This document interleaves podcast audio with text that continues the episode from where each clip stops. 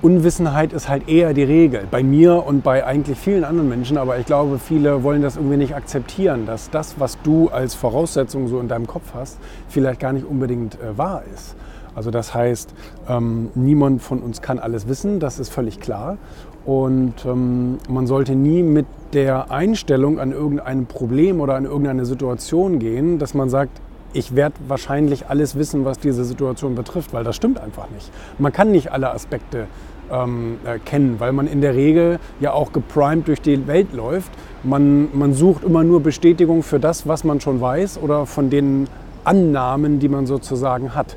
Und danach sucht man die ganze Zeit Bestätigung. Das heißt, das einzige Wissen, was wir uns in der Regel aufbauen, ist das Wissen, was sozusagen unserem Fundament sowieso entspricht.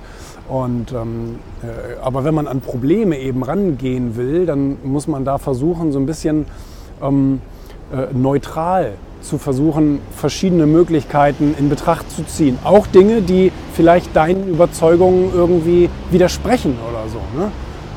Und ähm, das ist halt so eine, das ist halt so eine Erkenntnis, die ich in den letzten Jahren echt gesehen habe, dass viele Leute glauben, sie wissen, worum es geht, aber letztendlich zeigt sich, dass sie einen klitzekleinen äh, Teil vielleicht abdenken konnten, aber viel Wissen einfach äh, nicht hatten. Ne?